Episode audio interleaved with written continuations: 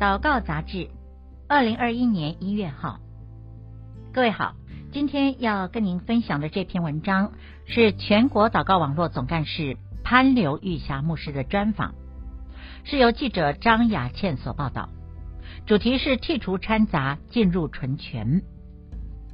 走过不安、难以掌控、灾难四起和疫情肆虐全球的二零二零年，面对新的一年，台湾众教会和个人要如何以祷告寻求神的面呢？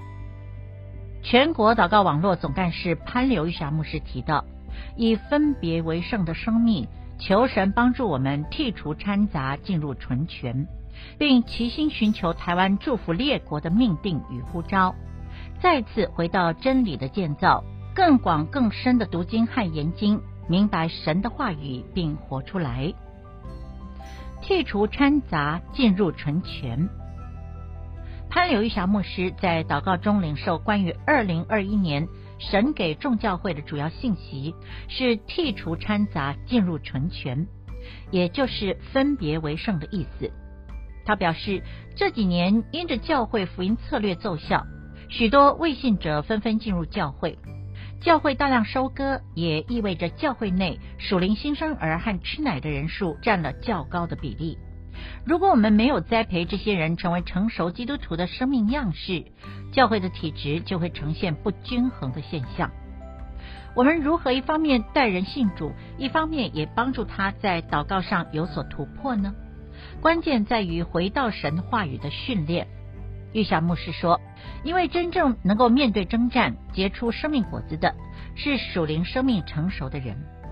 耶和华的军队是需要培养的。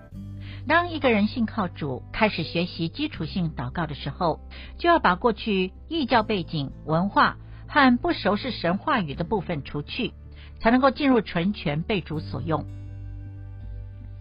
祷告之前要有神话语的训练。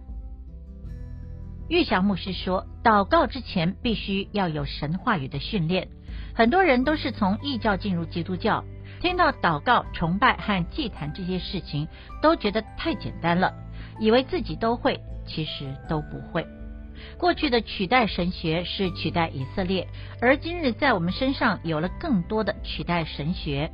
对于真理、祷告、读经、祭坛、宗教行为，或是我们所认为的教会，都被取代了。看看今日的圣诞节，圣诞老公公，各种派对和活动都已经取代了马槽里的耶稣。我们花了很多力气推波助澜，让异教文化和风俗进到教会里面。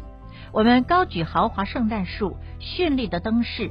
似乎也向出信者传递，如果没有这一切，就不是圣诞节。要脱去一个人过去的风俗习惯，建立属神的习惯是很不容易的。当人进到教会，我们常常引导他们用祷告来切入信仰，而不是从真理进入。所以出信者一祷告就会回到过去异教的崇拜模式，只知道求这个求那个。并且认为所信的这唯一真神应该比过去的偶像更灵更快，因此当祷告不灵不快的时候，很容易又回到异教崇拜的里面去了。这都是因为在整个祷告训练之中与神的话脱钩所致。被神话语充满才是祷告的立足点。玉祥牧师提到，犹太人从小就需要熟读妥拉，也就是摩西五经，熟悉一切律例典章，才能够进入祷告。这样祷告才不会偏离神所想要的。神的话是信仰的核心，就像是生命操作指南。没有读神的话是非常危险的。若出信者进到教会都没有熟读通透神的话，徒有宗教的行为和活动，就只是从拜异教神改拜基督教而已，那将会在十到二十年之后全面冲击教会。寻求台湾祝福列国的命定和呼召。